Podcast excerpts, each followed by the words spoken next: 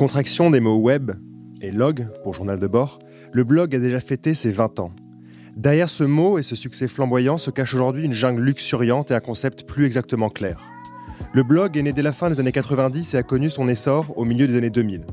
Il offrait à chacun la possibilité de s'exprimer sur le web librement en démocratisant la publication, mais pas la diffusion. Le contenu étant aujourd'hui roi et la diffusion via les réseaux sociaux ciblant juste un contenu en négligeant davantage son ensemble ou son auteur, on peut se demander ce qu'est devenu le blog et s'il ne s'est pas transformé. Le blog est mort, vive le blog. Pour ce septième épisode du podcast L'érabilleur, nous avons décidé de recevoir Arnaud Chanteloup, que l'on connaît derrière le pseudonyme de Very Good Lord et à travers son blog du même nom. Je suis accompagné de Gabriel avec qui nous allons tenter de partager avec vous les différents visages d'une personne qui nous inspire. Salut Arnaud. Bonjour. Ça commence bien.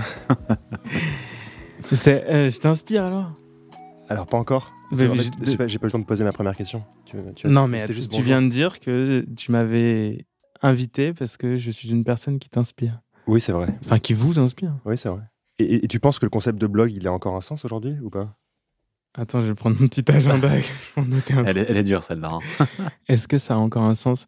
Euh, Je pense que surtout tous les médias qu'on connaissait avant se sont euh, mis on demand, quoi, à la, à la demande, euh, donc euh, prêts à consommer.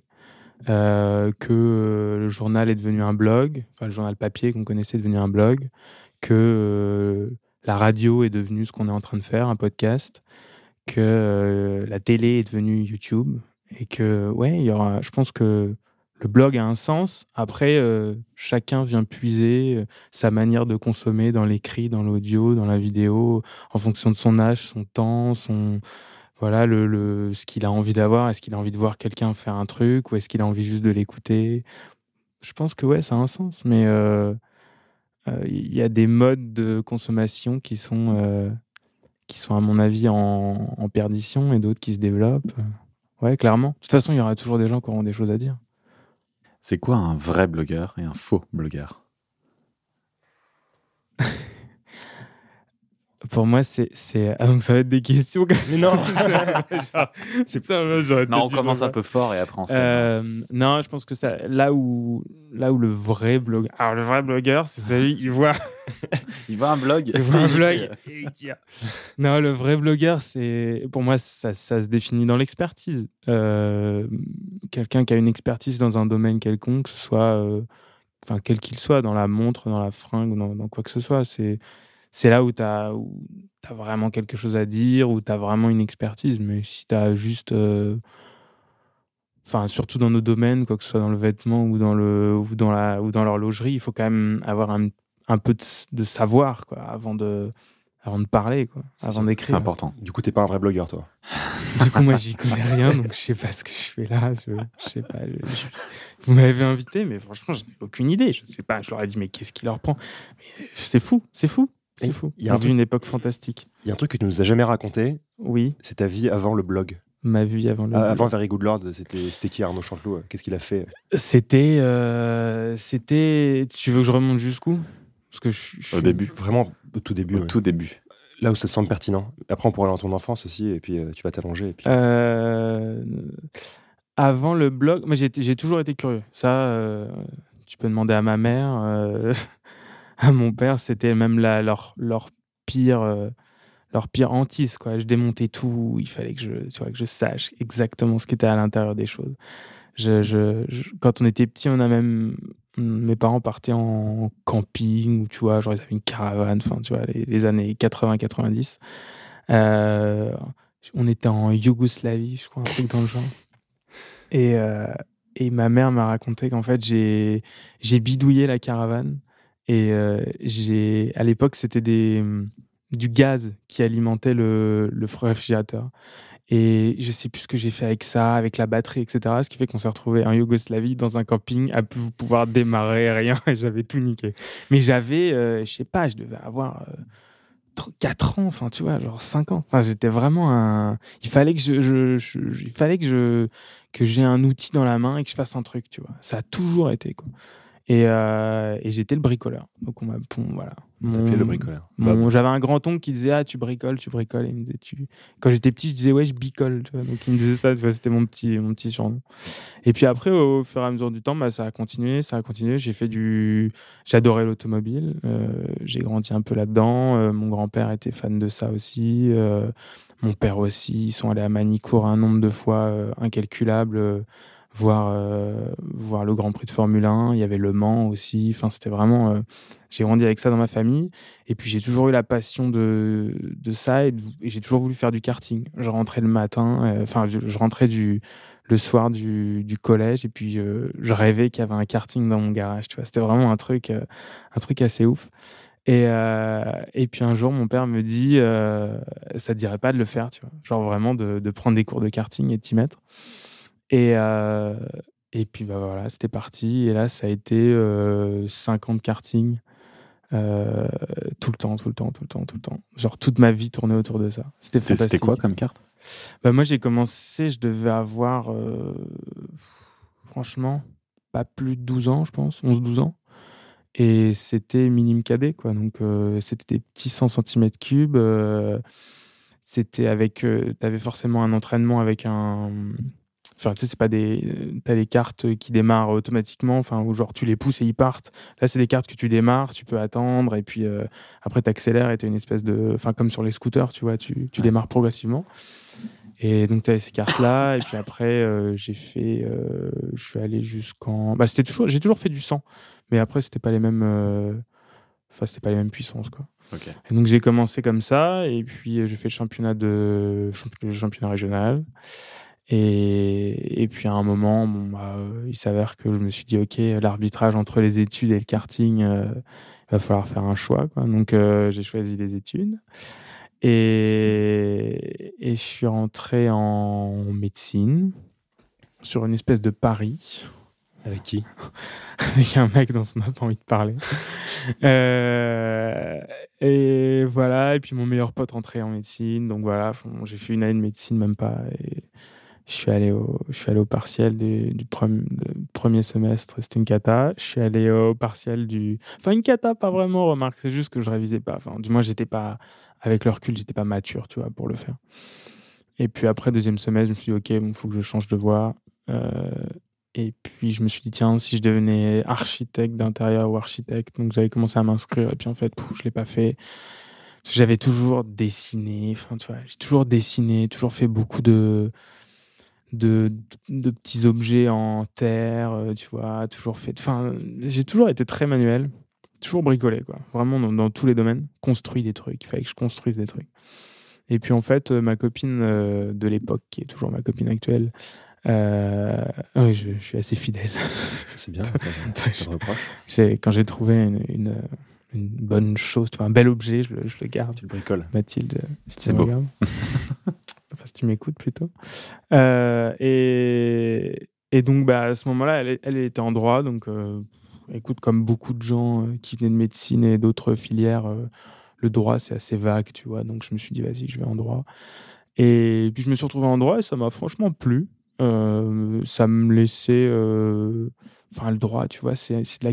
T'as beaucoup de culture, t'apprends pas mal de trucs sur plein de domaines super intéressants, euh, de la sociologie politique, des trucs. Enfin, tu vois, donc c'est c'est assez global et c'est euh, et ça demande pas de faire de trop de maths, donc c'était assez euh, c'était assez cool. Et euh, et puis entre, enfin, à ce moment-là, je faisais des, tu vois, je je continuais à bricoler, je rachetais des vieux vélos, je les revendais. Il y a eu l'époque des fixies, je rachetais des, des vélos de piste euh, dans, le, dans, dans, dans, les, dans les régions autour de, de la Touraine, parce qu'il faut dire que je viens de, de Tours. Ah, tu m'avais pas dit ça. Et, euh, et tout ça, ça se passe à Tours. Si je dois situer euh, géographiquement l'intrigue, elle se passe entre Amboise, où je suis, où j'ai grandi, Tours, euh, Chambray-les-Tours où je suis né, Tours où j'ai fait ma fac, euh, Langeais où j'ai vécu un peu euh, quand mes parents euh, ont déménagé là-bas, et Blois où j'ai vécu pas mal, où j'ai fait mon, mon lycée et mon collège. Belle ville.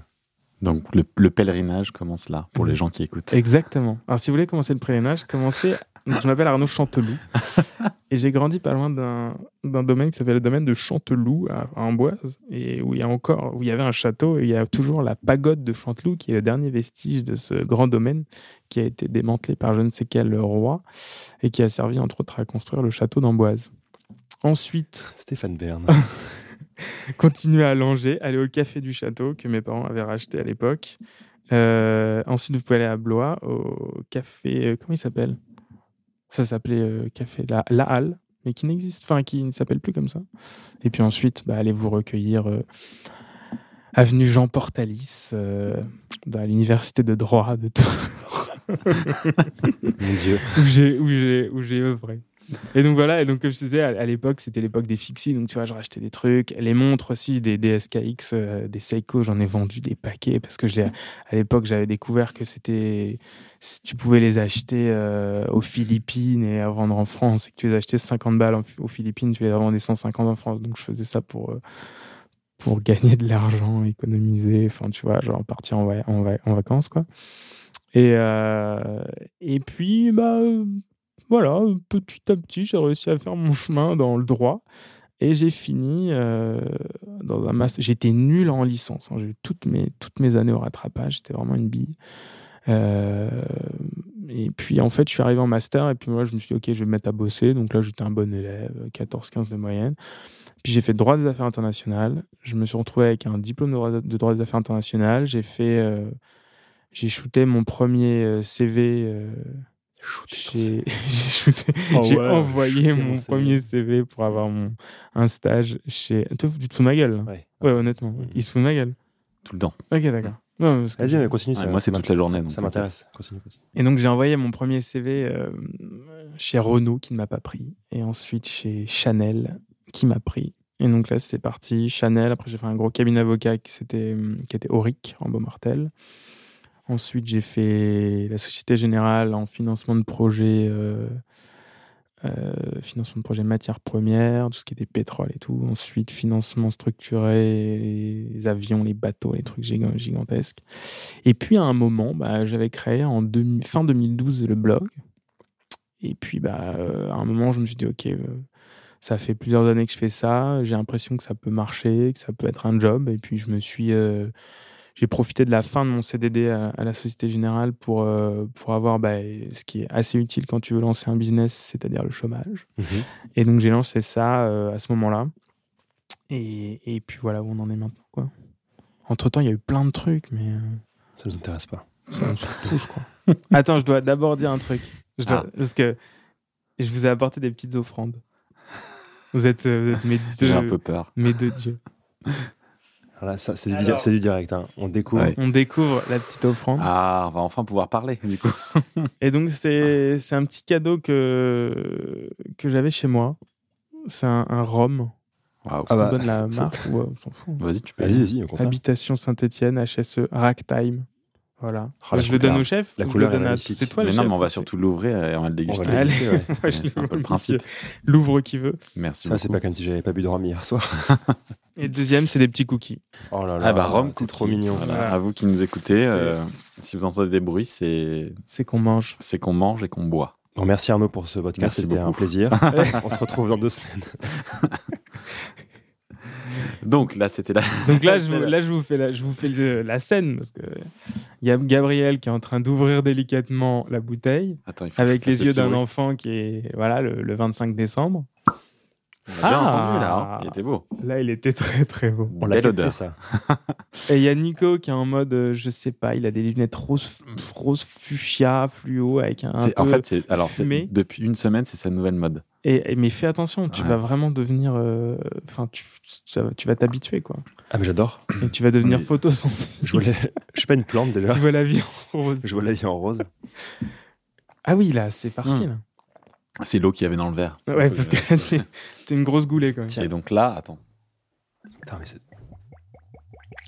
Ah, il y a du sound design dans ce. C'est pas Eh, eh, possible. eh, voilà. Attends, tu crois quoi Ben, Bon, bah, san- santé, hein. Ouais, cheers. Cheers. Merci. Cheers à tous, euh, aux Ouais. auditeurs. À la bonne vôtre. Donc à partir de ce moment-là, on met un, on met un petit, un petit, un petit drapeau là sur ce, sur ce podcast, à partir de ce moment-là, on a bu. Voilà. Voilà. non, c'est fini. C'est important Tout ce de le qui s'est savoir. passé avant- Mais c'est bon, on a, on, a, on, a, on a passé la partie sérieuse. D'accord. Maintenant, on passe. euh, Il reste des choses en fait- encore. L'origine de Very Good Lord, c'était quoi? Tu t'es dit, tiens, en parallèle de mon taf. euh, Non, vais- l'origine de Very Good Dance, c'est euh, c'est un blog qui s'appelle Nidit, euh, que j'avais créé sur Tumblr. En fait, j'ai créé un blog avant qui s'appelait Gratonicus, d'ailleurs qui existe toujours, qui est un blog juste d'inspiration photo. C'était euh, c'était un Insta inspirationnel avant, avant Insta, quoi. Mhm. Euh, et en fait, je récupérais des photos, des superbes photos, mais il fallait toujours qu'elles soient en très haute qualité, qu'elles soient, enfin, qu'elles soient superbes. Et je les mettais sur mon Tumblr. Donc ça s'appelait Gratonicus. Et ensuite, euh, j'ai découvert Uncrate aux États-Unis. Genre, c'est vraiment le truc, la référence euh, de- des meilleurs produits, quoi, en fait. C'est vraiment, ils, ils ré- ils réunissent les meilleurs produits. D'ailleurs, c'est toujours euh, super cool aujourd'hui. Et, euh, et j'ai découvert, c'est là où j'ai découvert, je sais pas, les Defender, les choses comme ça, où tu vois, tu. J'avais, je je sais plus quand ça a été créé, ça, mais j'étais rela- relativement novice, tu vois, et je découvrais ça, Mhm. je suis devenu fou. Et là, je me suis dit, je vais faire la même chose en France. Donc, j'avais créé un truc qui s'appelait nidit.eu. Et, euh, et donc, j'ai gardé ce blog. Et puis, à un moment, en fait, euh, quand je suis arrivé à Paris, euh, j'avais pas plus que, ça euh, une appétence pour, pour la fringue, quoi. Tu vois, j'étais pas. je me souviens d'une de mes potes qui s'appelle Pauline, qui était qui est pour le coup, elle, très très stylée. Elle peut s'habiller un peu comme elle veut, elle est toujours bien habillée. Et puis elle me disait, ouais, mais tu veux pas faire ci, mettre du vert. Elle me parlait toujours du vert forêt, tu vois. Et euh, mais du vert, mais plus ça, fais attention à ci, fais attention à ça. Et puis en fait, euh, quand je suis arrivé à Paris, je me suis rendu compte que, bah ouais, c'est quand tu bosses euh, chez Chanel, quand tu bosses dans un gros cabinet d'avocat, si t'es habillé comme un sac, euh, tu passes pour un con, quoi, clairement. Ouais. Et puis ça te définit en plus dans la hiérarchie, enfin, dans la hiérarchie de, de voilà, des, des, des, des stagiaires. euh, je veux dire, le stagiaire qui est bien habillé, il est quand même un peu mieux vu de la part de ses pairs. Il est potentiellement euh, plus invité aux réunions parce qu'il est présentable. euh. Et puis, si tu as des choses à partager avec tes avec les associés, avec des, avocats un peu plus âgés, forcément, c'est plus intéressant. Si tu discutes de Rolex avec un mec, il te prendra plus au sérieux que si tu parles de, ta dernière Daniel Wellington que tu as acheté, tu vois. Et, euh, et c'est pareil pour les costumes. Et c'est voilà. Et donc je découvre ce milieu-là un peu euh, en, en shot euh, express, quoi. Et je me dis, ok, bon, euh, va falloir que j'apprenne tout ça assez rapidement pour pouvoir parler de ça avec eux. Et puis je découvre plein de magasins. Enfin voilà quoi, le, le, le mec qui habitait à Tours et qui, dé- qui débarque à Paris quoi. tu Qui vois, monté à la capitale. Exactement. Euh, parce que bon, c'est, j'ai toujours un, attachement à la Touraine, etc. Mais on est, euh, c'est vrai que quand tu habites là-bas, euh, bah, en plus, dans les années 2000, tu n'avais pas énormément. Enfin, Internet n'était pas si développé qu'aujourd'hui. Je veux dire, quand tu étais sur Tumblr, c'était déjà, déjà beaucoup, quoi. Et on a, t'as pas un accès illimité aux, aux ressources, aux connaissances, aux magasins que tu as quand tu es à Paris. Ouais. Donc moi, je découvre ça et puis bah, je me dis, OK, euh, il faut que je me forme. Quoi. Donc, euh, et puis à un moment, je me forme tellement que je me dis, OK, euh, j'ai, plein de choses à, dire aujourd'hui. Donc bah, je, vais, je vais écrire, je vais faire un blog et puis je vais, je vais créer un blog. euh, qui, qui va avoir un nom et puis un jour euh, je décide de créer ça et puis euh, c'est Mathilde qui a trouvé le nom d'ailleurs et puis c'était euh, voilà parti quoi donc euh, les- le, le premier article je crois que c'était sur le costume noir Mhm. que j'ai écrit et, euh, et puis ensuite ça a été une série d'articles euh, de, de, de- au sujet enfin sur tous ces sujets d'étiquettes ou de ou de de, enfin, de choses à savoir quand tu veux bien t'habiller Ok, ça vous parle ou pas? Ça nous parle Non, beaucoup, je, ouais. je sais pas m'habiller, moi. Et tu... moi, je sais, enfin, je te sais très pointu en habillement et j'avais notamment découvert ça avec, euh, avec l'article que tu avais fait sur euh, notre ami euh, Malfroid, ouais où j'avais vu vraiment que tu utilisais beaucoup, beaucoup de détails sur la description des souliers, même moi, des choses que, je- honnêtement, je connaissais pas du tout. Et ça, j'ai fait. Ah oui, Arnaud, il est quand même assez pointu. Ce qu'on attend, en fait, en, en effet, d'une expertise, d'un blog, que ce soit Ouais. horloger ou pas. Bah, c'est ce que je te disais tout à l'heure, c'est. Enfin, sur ta question de, Gabriel de du bon ou du mauvais blogueur. Voilà, je pense que la réponse est là. Quoi. Mais ça, ça devient d'où, en tout cas pour, pour l'habillement, les souliers, euh, cette euh, passion pour la, la couture, le, petit détail euh, Tu sais pas si c'est. Je sais pas d'où ça vient en réalité. Enfin, c'est juste en. Je pense que le, ça vient de la curiosité en général. Je veux dire, cette histoire de, de, caravane, elle, tu vois, ça, elle, elle de bricolage, quoi. Ouais, de bricolage, de vouloir, de vouloir savoir ce qu'il y a à l'intérieur. Euh, le nombre de trucs que j'ai démontés et que j'ai jamais remonté parce que j'ai jamais réussi à les remonter, tu vois. Mais en gros, c'est ça, quoi. C'est, c'est... Je démonte pas les chaussures ni les costumes, mais juste de savoir, euh, savoir ce que tu as envie, enfin, ce qu'il y a à l'intérieur des, des, produits que tu aimes, quoi. après, je pense que c'est aussi un truc très masculin. Euh, on a ce côté euh, alors, je veux pas généraliser, mais. Euh, c'est très genré ce que tu dis. Ouais, c'est très genré. c'est pas très 2019, mais je trouve que c'est très. Enfin, l'homme est énormément là-dedans, dans ce côté. Euh, ouais, curiosité un peu de, du bricolage de la chose, de démonter des moteurs, etc. Enfin, tu vois, démonter des, des, des montres. Enfin, c'est un truc de très, très masculin. Je trouve que, enfin, pourquoi il y a tant d'hommes dans l'horlogerie, tu vois? Les femmes, je trouve que ce.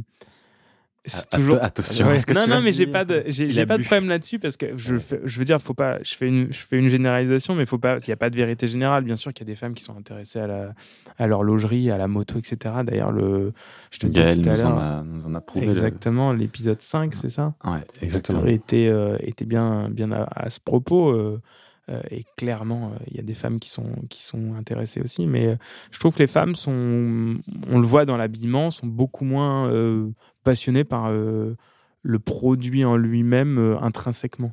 la qualité d'un tissu, la nature d'une fibre, le montage, les coutures, etc.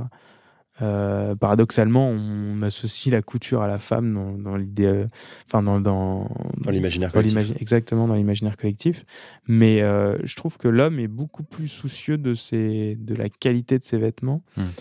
Et et en fait, bah ouais, je trouve que c'est ouais, c'est un truc un peu, enfin vachement masculin quoi. Mais n'y voyez rien du tout de, de, de ah misogyne dans ce que je dis. Pas du tout.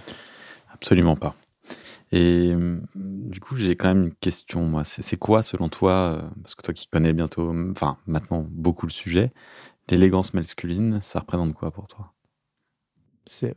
Le, problème, c'est qu'il n'y a pas l'élégance. L'élégance masculine n'existe pas. Eh, il y, a des élégances pour moi euh, qui sont euh, qui sont multiples et qui sont qui, qui dépendent du style que tu as quoi. Tu vois tu peux être très élégant avec un t-shirt un jean et une paire de chaussures quoi. Mais euh, enfin une paire de une paire de converse. Mais euh, merci. pas n'importe quelle chaussure s'il vous plaît. Non mais euh, si tu ouais tu, tu, peux être super élégant mais tout dépend de ton bah, de quel t-shirt tu as choisi de quelle est la longueur de ton pantalon de la coupe de ton pantalon. C'est tu vois, je trouve que l'élégance, c'est avant tout des proportions, c'est des matières, c'est des, des couleurs, c'est. Et puis aussi, c'est le naturel que tu as euh, quand tu le portes. Il n'y a rien de pire que de voir quelqu'un qui se regarde porter quelque chose. Tu vois. Qui assume pas de porter aussi. Ouais, qui assume pas tout. Tu sais qu'il est pas. Mais même moi, je l'ai fait. Enfin, on l'a tous fait. Quoi. Tu vois, tu, tu portes un truc euh, qui te dépasse, quoi, qui, qui, est pas, qui, qui n'est pas toi et tu portes un vêtement, tu portes un, le costume qui est, je sais pas moi, une, une rayure euh, qui est trop prononcée pour moi, clairement, je serais mal à l'aise. Et donc en fait, ça se ressent parce que finalement, c'est, enfin, on, dit pas, euh, c'est pas par hasard qu'on dit oh tiens aujourd'hui j'ai mis mon power suit, tu vois, j'ai mis mon ce vêtement qui fait que je suis invincible dans ce vêtement-là. Ben, ça veut dire c'est parce que ce vêtement-là spécifiquement, c'est celui dans lequel tu te sens le mieux et qui te, qui te met le mieux en valeur. Quoi. Et je pense que c'est ça l'élégance. Avant tout, c'est d'être bien dans tes vêtements, mais pas que, parce que sinon on est tous en jogging et c'est parti. Mais d'un autre côté, moi je suis pas bien dans un jogging. non plus, tu vois. je me sentirais pas bien. J'en ai même pas, je crois. Après, il y a des mecs, tu vois, euh, jogging Lacoste basket qui, que je trouve euh, ultra stylé, quoi. Et euh, mais parce qu'ils, tu vois, ils le portent bien. Parce qu'il joue au foot, quoi. Parce qu'il joue.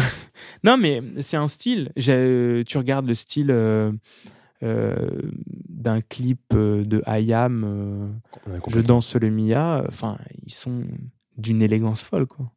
Ça joue au taquini, etc., etc. Tu Et- dances ou je t'explose? Dance with Explode. Je la connais par cœur. Et comment la montre euh, dans tout ça? C'est arrivé quand Comment Qu'est-ce qui s'est passé? Et la montre, c'est euh, c'est une histoire. La montre, c'est une histoire. C'est une histoire de partiel. Parce Mhm. qu'en fait, à chaque, j'ai remarqué qu'à chaque fois que je passais mes partiels, euh, il fallait que je me trouve une lubie. Et c'était juste un, un échappatoire, tu vois. C'était, tu, tu devais passer des heures devant ton bureau et ça, tiens, soudainement, ça c'est bizarre, mais je deviens, je deviens passionné de montres. C'est ça. Le vélo, c'était pareil. C'est- je passe tout mon temps sur le, sur le bon coin et puis je change de vélo. Enfin bon, bref, c'était ça. C'était voilà, ça me saoulait de rester devant mon bureau et donc. Et, puis il y a eu, euh, je sais plus, c'était mes 18 ou mes 20 ans. euh, ma mère me dit je veux, je veux t'offrir une belle montre quoi. Puis là je commence à me documenter un peu, enfin une belle montre, une, une jolie montre quoi. Et je commence à me documenter un peu et, euh, et puis je me rends compte que il y a ouais il y a des histoires de mouvement, des histoires. Et alors là je, je mets un pied dans forum à montre. Oh merde là, Désolé. fini. Donc là, je crée un premier profil, je me fais bannir. Euh, Sérieux? Ouais, ouais. Pourquoi, Pourquoi? Tu posais trop de questions? Euh, parce que, euh, ouais, clairement, je devais, j'étais chiant, quoi. Tu vois. J'étais vraiment le mec qui déteste. Tout arrive, tu dis, ah ouais, mais pourquoi ça? Mais écoute, moi, j'ai une Swatch depuis que j'ai 12 ans et elle est super bien. euh, Je comprends pas et tout. Et donc, je me fais bannir. Et donc, je recrée un autre profil. Et, et là, profil bas. Là, je lis, je lis, je- tu vois, je lis. Puis c'est là où j'ai commencé à découvrir que, euh, oui, il y avait des, des- donc le, le Valjoux 7750 de Matisseau était nanana. Donc voilà, et là, c'était parti, quoi. Alors après, j'ai jamais réussi, comme vous, à retenir les références des Rolex, malgré, malgré tous mes efforts. Mais c'est à partir de ce moment-là que j'ai commencé à m'y intéresser et, euh, j'ai découvert bah, à l'époque les montres qui étaient à mon budget, c'est-à-dire les Seiko, Ouais. euh, les SKX, euh, les 013, 009, enfin, toutes celles-ci. Et, euh, et puis bah, eBay m'a bien aidé sur ça. euh, trouver des Seiko aux Philippines, euh, aux États-Unis. voilà, je les... En gros, je, revendais ces Seiko pour m'acheter les miennes. tu vois, c'était. c'est comme ça que j'ai appris et c'est comme ça qu'au fur et à mesure du temps, bah, je me suis un peu documenté là-dessus. Et puis à un moment, j'ai complètement arrêté femme. Et puis, et puis c'était tout parce que faut peut-être pas. Je pense que le problème, et c'est comme dans la fringue, c'est pareil, c'est quand tu restes trop sur ces domaines, sur, trop sur ces, sur ces forums, sur ces sites, etc. Tu deviens pas, euh, tu deviens pas expert, tu deviens juste débile, quoi. Enfin, désolé pour ceux qui le font, mais être un expert, c'est aller voir des gens, discuter, euh, toucher, ouvrir une montre, euh, tu vois, la porter, l'acheter. Enfin, tu vois, ça, c'est devenir expert. Tu deviens juste un rat de laboratoire, enfin, un laborantin, en fait. Quand tu, Je vois ce que tu veux dire. tu vois ce que je veux dire Oui. Il y a un moment, si tu veux, si tu veux créer quelque chose, si tu veux, si tu veux faire de la balistique, eh ben, il faut que tu ailles sur le, sur le champ de tir et que tu, et que tu tires avec, avec, euh, avec un char, avec une arme. Tu vois. Non, mais il y en a qui sont vraiment Oui. calés. Vraiment, il y a des mecs qui sont euh, super calés. Vraiment, et j'en connais, j'en connais euh, même dans la fringue qui sont vraiment très calés. Mais c'est parce que c'est des mecs qui passent du temps en boutique, tu vois. Hmm. Tu peux pas, enfin, je veux dire, euh, la différence entre le mec qui a passé son temps sur forum, euh, je sais pas quoi, et, euh, celui qui a passé euh, peut-être deux fois moins de temps sur le forum, mais qui est allé en boutique, discuter avec le mec qui tient la boutique, toucher le vêtement, porter le vêtement, user le vêtement, enfin, tu vois, ou la montre, c'est pareil. Elle, est, elle, est, elle est infinie. Il y en a un qui est resté dans une bibliothèque et il y en a un autre qui est sorti voir le monde. Ouais, ça me fait penser à d'autres sujets, mais on va peut-être pas détailler. bon encore, Gabriel, bon encore. Et t'es plus euh, aujourd'hui avec ton, ton expertise euh, sur la montre qui, qui grandit. Est-ce que tu es aussi intéressé par euh, les montres vintage, l'histoire des différentes manufactures Est-ce que tu as ce petit côté même, comme tu disais, bricoleur, euh, d'aller euh, voir au fond des mouvements, aller voir les, les différentes références, les différents types de choses qui ont existé au XXe siècle, euh, au XIXe Enfin voilà quoi, Ouais. un petit tour d'horizon. Ouais, mais je, je pense, pour, j'ai pas du tout, alors c'est bizarre, mais j'ai pas du tout aujourd'hui le goût de l'horlogerie euh, avec mes mains. Je, je sais pas pourquoi, mais euh, je l'ai fait. Pourtant, j'avais fait un atelier horloger euh, une ou deux fois, parce que moi, étant blogueur, tu me demandais ce que j'étais, on va dire que je suis blogueur. Blogueur, influenceur digital. Oh. Et euh, les marques t'invitent pas mal à faire des, des ateliers horlogerie, c'est vraiment leur truc. Et ce qui est très intéressant d'ailleurs. Et euh, démonter les montres, etc. Ouais, c'est intéressant, mais euh, voilà, juste pour le fun, quoi. Je m'amuserais pas à, à acheter un kit pour monter ma montre, tu vois, des trucs comme ça. Je, je sais que mon, mon beau-père est vachement là-dedans. Euh, mais moi, je le ferais pas, tu vois. Mais euh, le vintage, ouais, je pense que c'est. Je suis complètement dedans. Enfin, j'ai toujours été dedans, en fait. J'ai jamais acheté de montre neuve. Euh, les, les Seiko, les SKX et tout ça, elles ont toutes, étaient toutes vintage. C'était vraiment toutes. que du vieux. Et, et j'aime pas. Comme dans le vêtement, en fait, j'aime l'histoire de, des, des pièces, quoi. J'aime la patine qu'elles prennent. J'aime le fait, bah, clairement, que tout le monde n'est pas la même au poignet.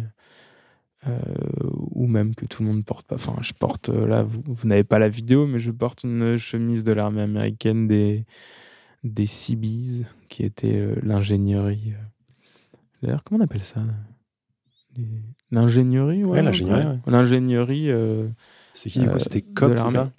Et c'était le sergent Cobb, ouais. Et donc en plus, euh, donc c'est l'US Navy. Et il y a- sur la poche, il y a une petite euh, une sorte de petite abeille avec euh, tous les outils euh, dans ses qu'elle tient à chaque patte. C'est très beau. Et voilà. Et donc j'ai acheté à Bangkok. Et elle date vraiment de de la guerre du Vietnam. Et j'ai plein de trucs comme ça. Et donc ça, ça se porte avec une petite Rolex. une Rolex. C'est une quelle, Ouais. quelle référence? 1603. 1603. Voilà. Euh, que j'ai depuis pas très longtemps et qui euh, Montre. Quelle qui année? est très cool. 1970, pile poil. Et qui est. euh, et c- et j'ai découvert le, le plaisir de porter une Rolex, tu vois. Mhm. Avant. Je pense qu'il y a beaucoup de gens qui, qui parlent de, ce, de ces montres sans en avoir jamais porté. Et surtout Rolex, hein, on en parle, on en parle, on C'est en le parle. problème de Rolex, ouais. Et le truc, c'est qu'à un moment, il faut l'avoir au poignet pour le, pour le vivre. Et c'est vrai que c'est, C'est fou. c'est Alain Marie qui m'avait dit ça un jour. euh, Il m'avait dit Oh, c'est vrai que c'est compliqué parce qu'ils ont quand même fait tous les designs les plus parfaits.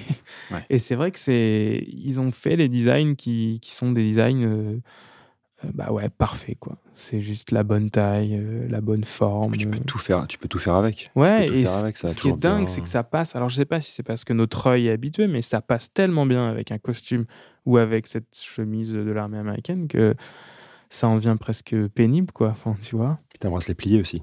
Ça apporte tellement de légèreté, de confort Ouais. au, au porté, c'est fou. le fameux bracelet plié. Donc voilà, j'ai ça, mais euh, j'adore, euh, j'adore, j'adore euh, les plongeuses. J'adore Oricost, par exemple. Je trouve ça magnifique. Stoa euh, aussi, euh, plutôt la T'aimes bien Oris, aussi, je vois. Oris. Ouais. Oris, vraiment, j'adore Oris parce que je trouve que tu en as vraiment pour ton argent. T'achètes une Oris, euh, voilà, c'est costaud. C'est un- une belle enfin, c'est une jolie manufacture, je trouve que c'est c'est bien fait. J'ai quoi d'autre dans ma petite boîte? Ah, j'ai Ralph Tech. Ouais, Ouais, c'est euh, c'est robuste, tu vois, c'est rustique, oui, tu vois, c'est- costaud, quoi.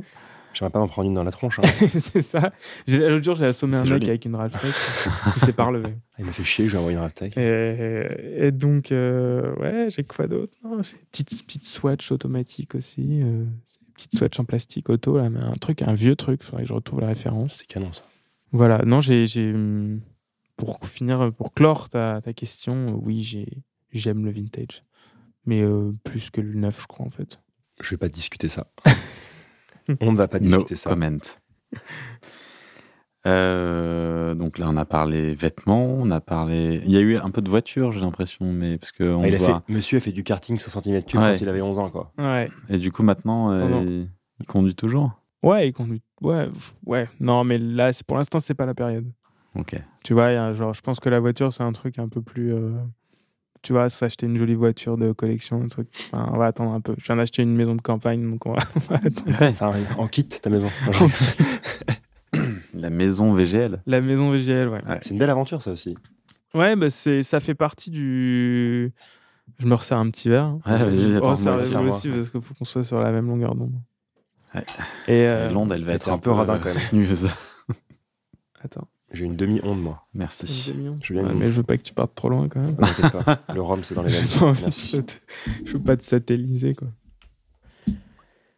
Euh, ouais, la maison VGL, c'est une super, euh, c'est une aventure un peu, euh, c'est une idée à la con à la base, hein, parce que franchement, acheter une maison euh, de 1840 et la faire retaper, euh, si j'avais su euh, que c'était un bordel aussi, aussi euh, complètement aussi ah, que c'était aussi bordélique je me serais pas tu vois je me serais pas lancé là-dedans je pense. Mais t'es un bricoleur. T'es un bricoleur mais je suis un bricoleur ouais. Non mais surtout il y a des gens qui le font pour moi mais en vrai c'est c'est un truc c'est en même temps c'est génial et en même temps c'est horrible. Parce que tu tu t'arrives pas à avoir vraiment ce que tu veux parce que euh, les, les, mecs t'écoutent pas quoi clairement. Ils font ils font leur sauce et puis t'écoutent pas. Et euh, en même temps euh, tu fais à 80% les plans de la maison que, que, que tu voulais quoi donc c'est c'est bizarre comme sensation quand tu fais quand tu fais ça mais là c'est peu...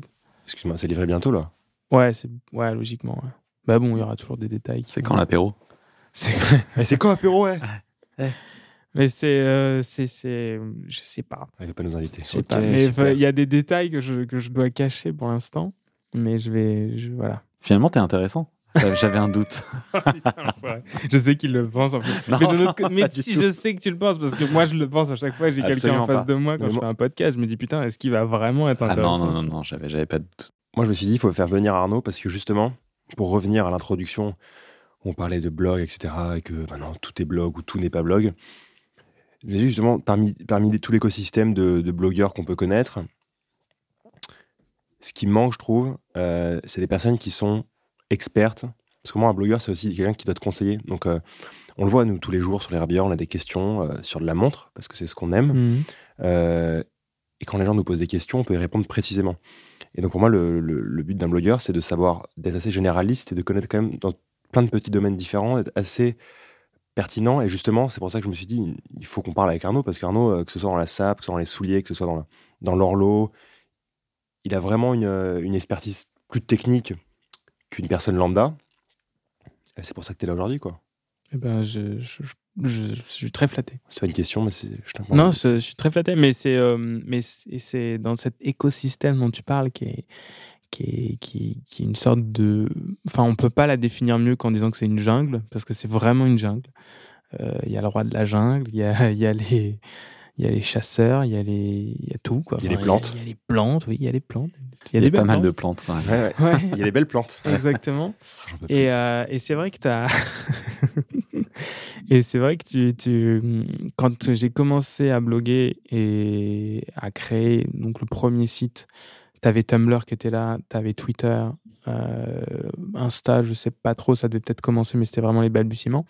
Mais le seul moyen de te faire connaître, c'était de, de créer un WordPress ou tu vois, autre chose à l'époque, mais c'était WordPress qui était, qui était leader. Et là, c'était le bordel, quoi. Parce qu'il fallait avoir tes codes FTP, il fallait télécharger un fichier zip, le zipper sur ton, sur ton euh, serveur, ensuite tu lançais le machin. Enfin, c'était même, même moi qui me chauffais à faire le truc vraiment, qui était vraiment curieux et tout, parfois je me, j'y arrivais pas, quoi, tu vois. Et euh, ça m'est arrivé plusieurs fois d'essayer de lancer des, tu vois, de lancer le site et de pas réussir à le monter. Donc forcément, t'imagines, euh, même si tu t'y prends euh, bien et que c'est quand même compliqué. Alors qu'aujourd'hui, je veux dire, tu crées un Instagram, un compte Instagram, tout est simple. Enfin, même la, Instagram a fait en sorte que ce soit simple parce que c'est leur business. Et donc en fait, tout le monde peut devenir ce qu'on définit aujourd'hui comme étant un blogueur ou un Instagrammeur. Hmm, ouais, mais je suis pas d'accord avec toi sur, Mais en même euh, temps- sur le terme en fait. Je pense Ouais. que le blog c'est un format. C'est un format. Le blog c'est comme tu le disais, C'est le euh, journal. c'est le journal intime. Ouais. Donc du coup tu écris euh, et pourquoi pas tu mets des photos pour imager tes écrits, mais en tout cas tu as cette action de réfléchir, de poser tes mots et de publier quelque chose. Clairement. Un Instagrammeur c'est pas un blogueur. Mais c'est un peu le, le- problème aujourd'hui, c'est que On sait pas ce que c'est qu'un influenceur, on sait pas ce que c'est qu'un blogueur, on sait pas ce que c'est qu'un Instagrammeur.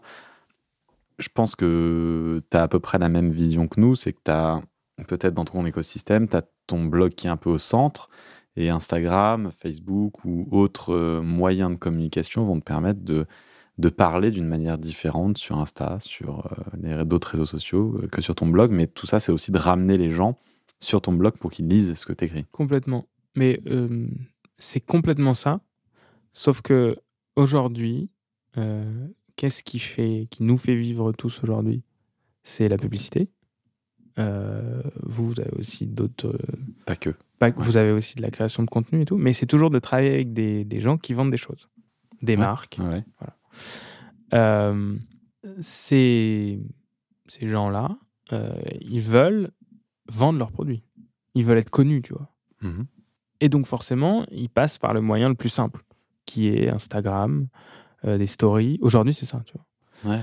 Euh, ça, c'est c'est ce qui c'est ce qui génère de, de l'argent, quoi, tu vois. Et c'est ce qui, à la fin, ce qui, celui qui doit vendre, c'est la, c'est la marque. Euh, moi, ce que je me dis, c'est que le seul apport que j'ai à l'humanité, en gros, tu vois, en voyant Big Pictures, C'est déjà bien d'en avoir un. non, mais tu vois, déjà, c'est euh, de me dire, euh, j'écris des articles, et ce qui reste, ce qui est utile, euh, c'est ça, en fait. C'est ces articles, c'est cet écrit. Les photos Instagram, elles n'ont aucune utilité en soi. Enfin, je veux dire, euh, j'ai pas, et je, et je l'ai déjà dit dans un, dans un podcast, euh, venez écouter le podcast Radio chut, blablabla, le podcast que je fais, Si, si, on euh, mettra un lien sur l'article bien- un des, un des, un des, mais c'est beaucoup mort. plus long, ça n'a aucun rapport avec, le- avec le vôtre. Euh, sommes pas du tout concurrents, nous sommes complémentaires. Dans, un- des podcasts, je dis on sauve pas des vies, tu vois. Et c'est clair, euh, quand, tu, quand que tu écrives un article ou que tu postes une photo sur Instagram, tu sauves pas des, sauves pas des vies. Mais quand j'écris un, un article, j'ai vraiment l'impression d'être utile et d'être utile dans le temps. C'est-à-dire, tu écris un truc, tu l'as, à la limite, j'ai envie de l'imprimer, je faire un petit bouquin et voilà. Parce que je pense que c'est intéressant et utile. Euh, encore une fois, euh, on sauve pas des vies, donc euh, c'est pas indispensable, c'est juste intéressant et utile. Par contre, quand je poste une photo sur Instagram, euh, voilà quoi. C'est, clair que hum, je pense que ce côté Instagram instantané, etc., est très utile aux marques, est très utile parce qu'on a créé un, on a créé, bah oui, une économie de l'attention où nous autres blogueurs et créateurs de contenu euh, capturons plus facilement l'attention des gens avec ces médias, enfin avec du moins avec ces modes de communication que sont Instagram et les réseaux sociaux. Euh, contrairement au blog où on capturait beaucoup moins d'attention, mais à mon avis, on capturait une attention qui était beaucoup plus qualitative Mm. et d'une part de personnes qui étaient beaucoup mieux ciblées et qui étaient beaucoup plus intéressées. Et, et voilà, et c'était c'était un concentré de de lecteurs et de. Mais ça existe toujours. Et ça existe Heureusement, toujours. Voilà. Heureusement. Et on peut encore, on peut encore Mais euh, voilà, mais bon, pour travailler là-dedans, tous aujourd'hui autour de cette table, euh, on sait que voilà, il y a beaucoup de, de marques qui considèrent euh, et d'agences qui considèrent que les blogs sont euh, sont has-been, alors qu'en fait, je pense que c'est justement le noyau dur C'est tout le contraire. ouais. et tout le reste autour euh, a vocation à disparaître, à aller venir. Alors que je pense que ce noyau dur de blog et de et d'articles sera toujours euh, sera toujours là. Après, ce que tu peux faire, c'est tu peux les faire en podcast, tu peux lire tes articles, voilà, euh, Audible, enfin tu vois, tu les mets à disposition sur des sur des plateformes euh, qui te permettent d'écouter. Tu peux le faire en vidéo, moi je l'ai fait aussi. Faire des et à la limite l'idéal c'est d'avoir ton cœur d'écrit, voilà, pour euh, parce qu'il faut être référencé. Et ensuite autour tu fais ta version audio, ta version vidéo. Hmm. Et là, voilà. Là, c'est voilà, la boucle est Ça bouclée. commence à coûter cher de faire un. Ouais. Exactement. et surtout coûter énormément, de, enfin, prendre énormément de temps. quoi. Ouais. Ça, c'est clair. J'ai essayé de le faire, c'est c'est compliqué. Et je dirais qu'aujourd'hui, il y a eu euh, un emballement de certaines marques qui se sont dit euh, Ah, mais lui, euh, il a tant, euh, tant de personnes, euh, donc ça peut être bien de communiquer vers ce biais-là. Je dis pas, je dis pas le contraire, Ouais, mais ça, ça dépend des, aussi des, des affinités qu'a la personne concernée avec euh, certains domaines. Donc, s'il est expert Mhm. en certains domaines, et si c'est pertinent pour certaines marques de communiquer avec ces gens-là. Et en effet, comme tu dis, je pense que le, le blog ou le site média va rester le noyau dur parce que il est très qualitatif et il va en profondeur. Et au contraire, tout ce qui s'est passé, tout l'engouement qu'il y a eu avec euh, ah, il faut absolument passer par euh, 30 influenceurs euh, et même parfois, tu as des influenceurs voyage qui vont parler de montres. Et moi, c'est un truc qui me, Ouais, non, mais qui me clairement. déprime profondément. Mais, mais euh, tu vois, je, je- je dis- j'en discutais avec une agence et je lui disais, mais en fait, même avec d'autres d'autres potes qui sont là-dedans, si hier tu étais une marque de voitures de sport, est-ce que tu aurais fait de la publicité sur Fan 2 au Capi et, et- et sur euh, Game One Oui ou non? Non. Bah voilà. Certainement non, parce qu'en fait, euh, à l'époque, tu étais sur quoi? Tu étais sur euh, l'expansion, sur, euh, sur des sur Le Monde, Le Figaro, etc. Enfin, ok, c'était très académique et c'était, à mon sens, tu touchais ton public. Aujourd'hui, les marques, elles, elles voient un mec avec un million d'abonnés ou 500 000 abonnés sur Instagram et soudainement, ça devient la darling de, de, de, de la marque, quoi, tu vois. Donc elles peuvent lui prêter n'importe quelle voiture de sport, n'importe quelle montre, n'importe quelle, tout ce que tu veux, quoi. Voire même euh, aller beaucoup plus loin, payer et lui offrir plein de choses. Mais, et donc, pour moi, c'est juste absurde si c'est pas ta cible, en fait. Enfin, tu vois, c'est comme si moi, tu venais me voir et tu me disais, bah Arnaud, est-ce que tu peux parler de de, de j'en sais rien, de robe pour femmes, De lingerie. de lingerie, ouais, tu vois, c'est un peu, c'est un peu absurde, quoi. Parle-nous lingerie. Je pense que tu pourrais même très bien en parler. des coutures, des Tu veux pas détails, pousser des un peu Tu veux finitions. pas essayer En- en Tu veux pas plus- mettre les mains En plus, je suis, je suis ami avec quelqu'un qui est, qui fabrique des, alors, ami, voilà, c'est c'est pas, euh, c'est pas un ami qui a 20 ans, c'est quelqu'un qui a plus de 60 ans et qui est un ami de, de ma famille et euh, quelqu'un qui est passionné de cigares, vraiment, qui fait des, des, des, des, des sublimes, alors vraiment magnifiques, cendriers en pierre euh, semi-précieuse, en bois, etc. Ce sera vraiment dingue. Il s'appelle Raymond Torigné et, euh, et lui fabrique des guides pour fabriquer de la lingerie. C'est-à-dire que quand tu fabriques de la lingerie, c'est tellement petit que la couturière, euh, elle va avoir 6 ou 7 morceaux de tissu qu'elle va devoir assembler ensemble, dans le, par exemple pour accrocher euh, tu vois, la baleine de, ta, de ton soutif.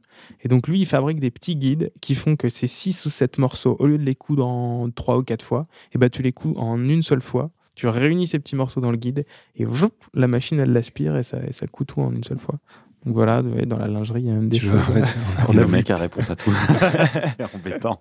Et c'est passionnant. Et le pauvre, il est, il, il est tout seul à faire ça et les jeunes veulent plus faire ça. Quoi. Il essaye de former des jeunes et il n'arrive pas à trouver quelqu'un. Quoi. Il n'arrive même pas à aller à la retraite. T'imagines? Il n'arrive pas à tomber à la retraite parce qu'en fait, C'est ça qui, c'est ouais, en même temps, c'est. c'est On vient le bon voir tout le de- temps. De, de, de rester jeune, on de vient. travailler. Ouais, mais en plus, il est, il est très jeune. C'est quelqu'un de, de vraiment euh, génial. Et euh, je vous montrerai ces, ces, ces sublimes cendriers. Ouais, avec plaisir. Ça vaut le coup d'avoir ça sur sa table basse. Ouais, vraiment. Et hop, petit placement de produit. Et que je sais même pas s'il les vend. euh, pendant un moment, il les vendait. euh, je sais même pas s'il les vend toujours. Tout était fabriqué à Madagascar parce qu'il a, il a habité là-bas pendant une dizaine, quinzaine d'années, même plus, ça se trouve. C'était magnifique. Je crois qu'on a. Alors après, on peut rentrer, on pourrait rentrer en profondeur sur plein de sujets avec toi, mais peut-être qu'on va le faire euh, plus tard ou euh, je sais pas, qu'on te, on te réinvitera. Et on- D'accord. non, mais c'est vrai, c'est Comme tu veux. Ouais. ça, ça a le mérite de. Il y a des sujets qui méritent d'être creusés d'une manière euh, unilatérale, de parler que d'un seul sujet. Ouais. Ce sera pas de lingerie, je te rassure. En Ça revanche, on a toujours trois questions. Ouais. Les trois questions euh, traditionnelles Ah, peur, qu'on pose euh, à nos invités pour conclure un peu cet entretien. Et là, c'est Nicolas qui parle. Ton cœur bat. Ah bah là, il pas la. Bois Donc coup. vous me demandez pas de jouer le, le Tiens, petit banjo. finis, ton, finis ton verre, ça, ça, ça va te faire du Allez, bien, ça hop. va t'inspirer. Allez, bois un coup. Voilà. L'alcool est dangereux pour la santé. hein. Oui, non, non. Ce qu'il faut principalement dire, je le répéterai jamais assez, avec modération. La modération est mère de Voilà. toute consommation. Je viens de l'inventer en plus. J'ai senti qu'il y avait une petite hésitation à un moment. Oui. J'ai senti que tu étais sur la brèche. Je me suis dit, est-ce qu'il va se casser la gueule ou pas? Eh ben non. Jamais. J'ai arrêté les rabilleurs et je vais écrire mon registre de, de poèmes. C'est le moment où ça part en ASMR. Pose tes questions. Ah oui, l'ASMR. on n'a pas parlé d'ASMR. J'ai découvert ça récemment. C'est un truc où les gens font des bruits et ils- mettent ça sur YouTube et ça fait Bienvenue sur Les Rabilleurs ASMR, sur le podcast des Rabilleurs. Et là, et là, l'ingé son, Vas-y, l'ingé son, il se dit, mais qu'est-ce qui se passe? Est-ce que tu es qu'est-ce prêt qui pour la première question? Bah, euh, Ouais, bon, en prêt. soi, non. Ok, super. Alors, Je euh, suis venu, donc je vais y répondre. c'est toujours une question un peu paumée parce qu'elle est très vaste. Donc, tu ne me poseras pas la question qu'est-ce que tu veux dire par là? Tu vas juste y répondre. Euh, les essentiels d'Arnaud Chanteloup, qu'est-ce que c'est? Tu me poses pas la question. euh, eh, T'en veux combien? Ce que tu Bah, veux, autant que tu tes veux, hein. essentiels. Euh, bah, ils sont, ils sont, ils sont, ils sont sur moi. Un beau jean selvage, ok. Euh, toile japonaise, euh, The Workers Club. Ouh. Là, tu vois, t'es, genre là, t'es au top. Euh, un t-shirt un peu épais, coton épais. qui est-ce qui fait ça bien Et hop, ça ouvre la bouteille. Je pardon. désolé les gars. Un t-shirt en coton un peu épais. Euh, bon, je- là, je l'ai pas. Euh, une surchemise qui fait bien. Drapeau noir, surchemise. Quand il fait un peu frais, tu vois, drapeau noir, surchemise, laine cachemire avec deux poches plaquées. Pouf, ça, c'est voilà, essentiel. Mm. Euh, ou une petite surchemise euh, veste américaine, enfin, armée américaine. Une jungle jacket quand, tu commences, quand il commence à faire un peu chaud. Là, t'es au top. Une paire de Converse, indispensable. 70. C'est- Oui, oui, Converse. Chuck Taylor 70, indispensable. Euh, Jack Purcell aussi, pas mal. Franchement, j'en ai découvert des, des Euh, bien. J'ai vu la tienne récemment et je me suis dit Ouais, que c'était. Tante, signature, camo, t'es au top. Ouais, très belle. Euh, une montre, ça c'est sûr, mécanique. Alors après, euh, je dirais pas la Rolex, tu vois. L'essentiel, si tu devais me dire, voilà, tu prends que ça, je partirais plus avec une. soit une. Euh, soit là, une Ralph Tech, soit un truc ah, bien costaud, quoi. Un truc que tu vas pas casser demain. Fais bien attention à ce que tu vas dire. Pourquoi? Non, en vrai, si je, de- si je devais partir avec une montre, une seule, ce serait une SKX euh, 0- Parfait. 09. T'as pas encore reçu la série K, mais ça. Ah oui, ma série K Ouais, alors en plus, je l'ai commandée, tu vois. Ouais. Donc je l'attends. Bah, pour l'instant, je l'ai pas, donc je peux pas On en est très fiers d'ailleurs. Je suis vraiment content. C'est, j'achète rien. En plus, j'ai assez de choses chez moi et je me dis que, en plus, je- je- j'en teste assez à l'année, donc j'ai pas besoin d'en acheter. Et donc là, c'est vraiment un des seuls, une des seules montres que j'ai vraiment acheté euh, Ça nous touche énormément. où je me suis Vraiment. dit, euh, je me suis dit, ça vaut le coup. Et euh, ça, une paire de mocassins, Weston 180, euh, voilà, classique. Ça, pour le coup, ou une paire de Crockett Jones. Alors là, Richemont 2, ouh, cuir grainé, bah, c'est sensuel. C'est pas doublé pour l'été, c'est une merveille. Moi, je porte ça euh, pieds nus. Voilà, si vous êtes plutôt à l'aise là-dedans, un petit peu de talc, tu vois, alors t'es au top. Là, vraiment, c'est, on rentre dans le domaine de. On est au-delà du, du, du simple objet, là, c'est, c'est sensuel. Euh, Il en parle bien. hein. Ah ouais, c'est- ça me fait un peu rougir. euh, Il y a quoi d'autre? T'as beaucoup d'essentiels, moi, je pensais. Ouais, mais tu vois, c'est ces- bien, au moins, il est. Justement. Après, il y a qu'est-ce que j'achète Euh, tous les ans J'achète euh, un, un agenda euh, type Moleskine. Bon là, c'est les Strom 1917, mais un agenda noir, toujours hardcover, tout le temps le même. Depuis, ça fait, je sais pas, ça faire euh, 15 ans, un truc comme ça, que j'ai le même. Ah, merci, ça fait plaisir. Enfin, quelqu'un qui écrit un peu. Euh, un stylo. Bon là, c'est un Mont Blanc. Mont Blanc. Mhm. Voilà.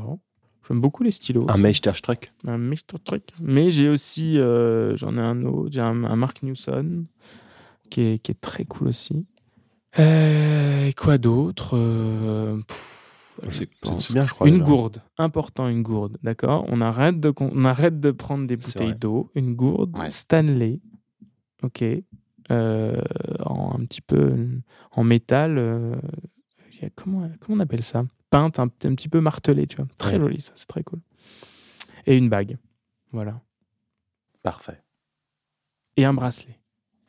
Parfait. Le mec. C'est quoi C'est un bracelet que j'avais fait, euh, un bracelet en argent, Ah non, putain, tu l'as lancé sur le sujet. bracelet very golden. C'est parti. Ouais, Il est cool, hein il est super. La bague, la bague est cool aussi. Une bague. Alors ça, c'est une bague que je me suis fait faire euh, pour mes 30 ans. Oui, quand Je on sait peux- pas le mettre, ça, ça, Ouais, ça va ouais, je suis pas très doué, hein. le bracelet. Et euh, c'est une- comme une corde. Et le bracelet, c'est un jonc euh, en argent euh, fabriqué à Paris par un mec génial. euh, et, qui, euh, et qui va ressortir l'année prochaine. Ouais, parce qu'au-delà de la lingerie, Very Good Lord, c'est aussi des bijoux.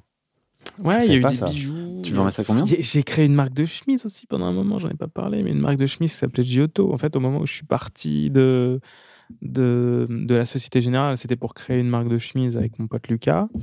Et en fait, Lucas, bon, Lucas va certainement écouter de podcast, c'est sûr et certain.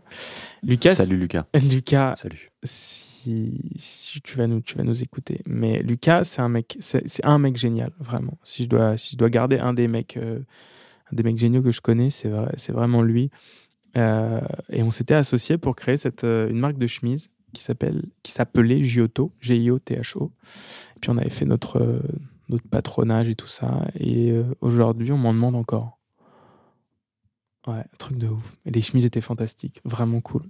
Et les mecs, me... j'ai encore des messages où on me demande euh, où est-ce que je peux en acheter? Mais en fait, tu ne peux plus en acheter, quoi. Il y en il en a juste plus. Pourquoi vous avez arrêté? En fait, euh, au moment où on a créé ça, moi, j'avais tout- j'avais le blog. Donc j'avais mon job, quoi. Et lui, il n'avait pas vraiment son job. Il avait une boîte à côté où faisait du marquage sur des t-shirts, des choses comme ça. Et, euh, et Lucas, euh, il est génial, mais euh, c'est pas le mec le plus fiable de la Terre, tu vois. Lucas, si tu nous écoutes. ah, mais il va nous écouter, mais il le sait, quoi. Lucas, tu lui dis, t'es es à un endroit à une heure, euh, franchement, t'as 90% de chances qu'il soit pas là, quoi. Et, euh, et, et, donc, en fait, euh, l'histoire est vraie, donc en plus, tu, sais, tu, tu peux pas mentir là-dessus. On commande la prod, donc on commande 500 pièces. On n'avait pas de site. On avait, donc on avait acheté les 500 pièces sur Matière et tout ça. On était allé en Lituanie faire les produits. Et puis, euh, on reçoit la palette. C'est gros quand même, 500 pièces. C'est une palette qui doit faire 2 mètres 50 de haut. Quoi. Et euh, je vais la réceptionner. On la met dans un, dans un, dans un hangar, forcément, chez un logisticien. Et puis, euh, pas longtemps après, Lucas me dit faut qu'on se voit. Non, non, non. Et puis, je sentais que ça il commençait à être un peu distant, tu vois, sur le projet. Tout ça. Je me suis dit, oh, ça va chier. Et en fait, il me dit, bah, en fait, euh, ma boîte que j'avais, mon petit job que j'avais, a été racheté par une grosse boîte. Enfin, va être racheté par une grosse boîte. C'était sa boîte à lui, donc ils veulent me racheter. Et puis, euh, ils veulent m'embaucher aussi. Et donc, bah, je dois, je vais prendre cette, cette option-là. Et puis, je vais partir en, en Belgique et voilà, quoi.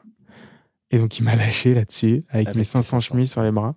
Et donc, c'est à ce moment-là euh, que le côté euh, Nono, les bons tuyaux euh, est rentré en action, où je me suis, où j'ai créé le site e-commerce tout seul, mais vraiment tout seul, sans, sans aucune aide, où j'ai fait le shooting photo tout seul avec un de mes potes, et où, et où j'ai tout vendu en un an tout seul.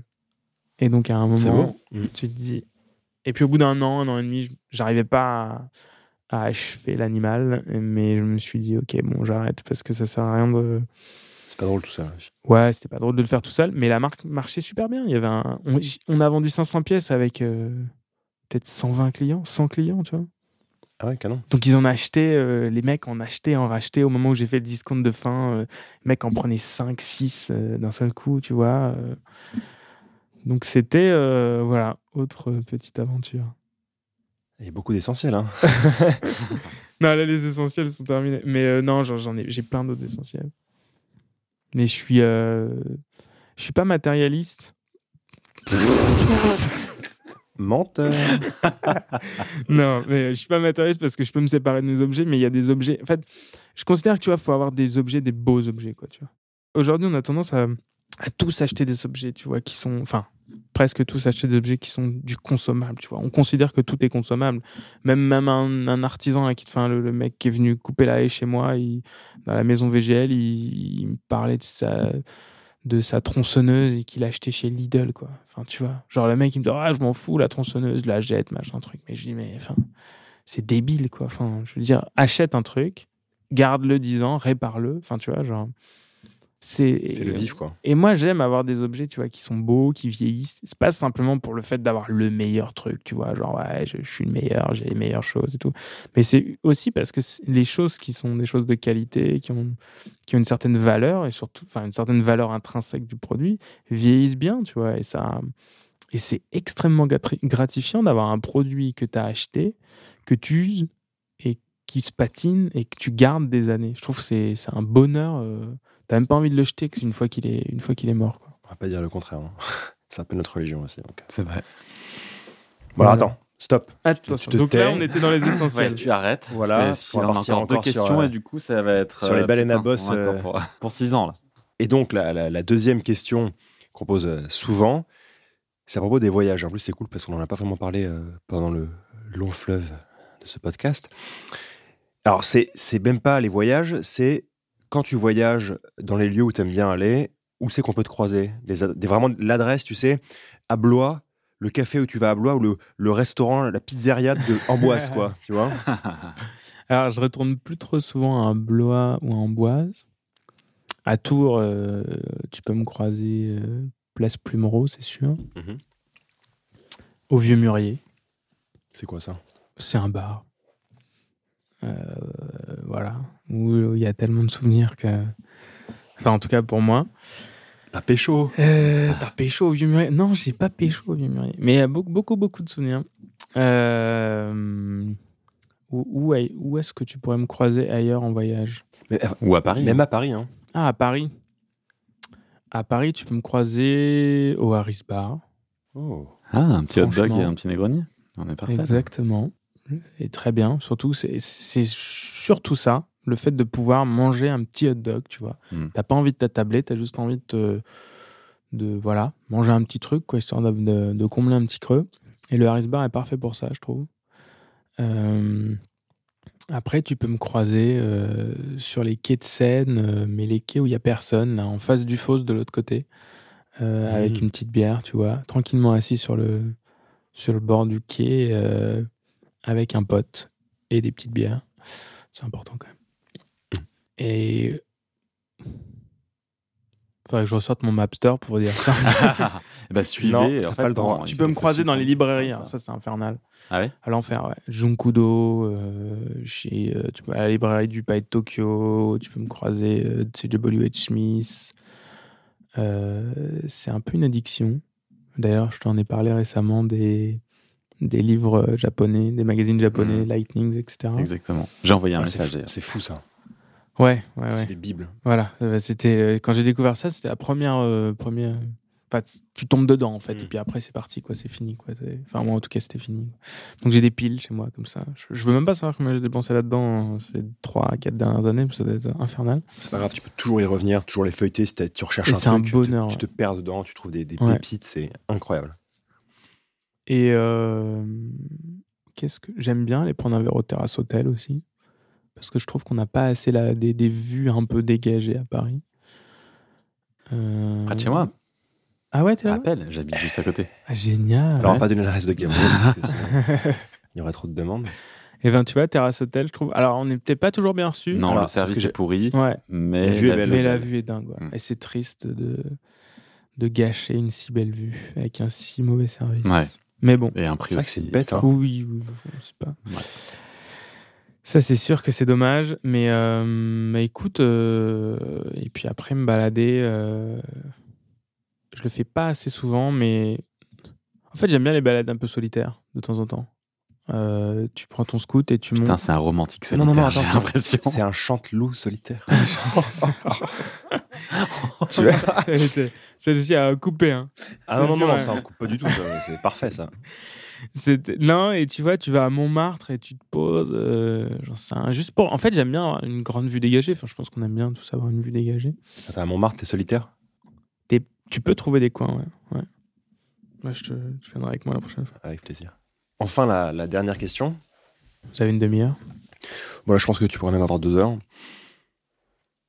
Je suis bavard, fallait pas m'inviter. Quelle personne t'inspire le plus? Alors, ça peut être quasi même Avec un fréquemment S ou au pluriel, hein. exactement. Voilà, quelles personnes t'ont inspiré? Juste pour donner une sais. Ah non, tu vas en donner 15, de toute façon, c'est sûr, on est là pour 15 heures encore. Ah, Alors, quelle personne t'inspire le plus? Voilà. Eh ben, euh, je vais, euh, je vais t'étonner, mais c'est Gabriel Vachette. Non, je- non Ça fait mais deux fois dans le- Euh, en personne, il y a. C'est dur de. En fait, tu vas, tu vas t'attendre à ce que je te, je te dise euh, Alessandro Squarzi ou tu vois un mec comme ça, tu vois. Pas du tout. Non, pas du tout. Non. Non, absolument pas. non. Un mec de. Mais non, je. je... Ça peut être ton père, enfin, c'est vraiment des, des- même des personnes que, tu, que personne ne connaît. Ouais. Qui ont en fait. compté dans ton parcours J'ai du mal à être euh, inspiré par des gens. Enfin, comme ça, quoi, tu vois. Euh, J'aime beaucoup Tom Sachs, Mhm. artiste. Voilà. Euh, Il y a un mec qui m'a beaucoup inspiré pendant un moment, c'était bah, dans le même. qui a lui-même été inspiré par Tom Sachs, c'est Casey Neistat, un, un YouTuber américain. Un mec extrêmement smart. Euh, et qui a été euh, un des disciples de. Enfin, qui a bossé pour, euh, pour Tom Sachs et qui euh, lui doit beaucoup, qui en parle pas assez. et, euh, mais j'aime beaucoup Tom Sachs parce que j'aime beaucoup son, son art un peu. un peu.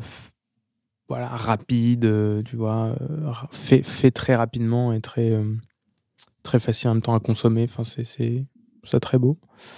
Et mais dans les personnes, c'est un peu plus dur de dire j'ai vraiment une personne qui m'inspire et qui. Après, j'ai des gens qui m'inspirent, j'ai des choses qui m'inspirent. Tu vois, j'ai des les rabiens. Je trouve que le site est très inspirant. Sans rien. Enfin, tu vois, quand je vais sur le site, je me dis pas, euh, je me dis ah c'est pas mal, tu vois. Genre ça, ah tiens ça c'est pas mal. Il faudrait que je fasse la même chose euh, dans mon domaine, tu vois. Et tu, Et veux, ça, nous- c'est- tu veux nous copier en fait. Dans Merci. mon domaine. Mhm. Non, mais c'est vrai, tu vois. C'est, euh, je trouve que vous avez des, vous avez un, vous êtes une- un, bel exemple de blog. Bah écoute, euh, à, mo- à moins que tu aies quelque chose d'autre à dire pour conclure, je pense qu'on a, Euh, on t'a bien, on a bien découvert qui était Arnaud Chanteloup. Solitaire. On retiendra pas l'humour. Euh, L'humour est bon. Ouais. Non, bah merci de m'avoir invité. C'était vraiment un bonheur de partager ces quelques minutes avec vous. Et merci à toi d'avoir accepté. Merci. Et euh, et à bientôt. On espère. Merci.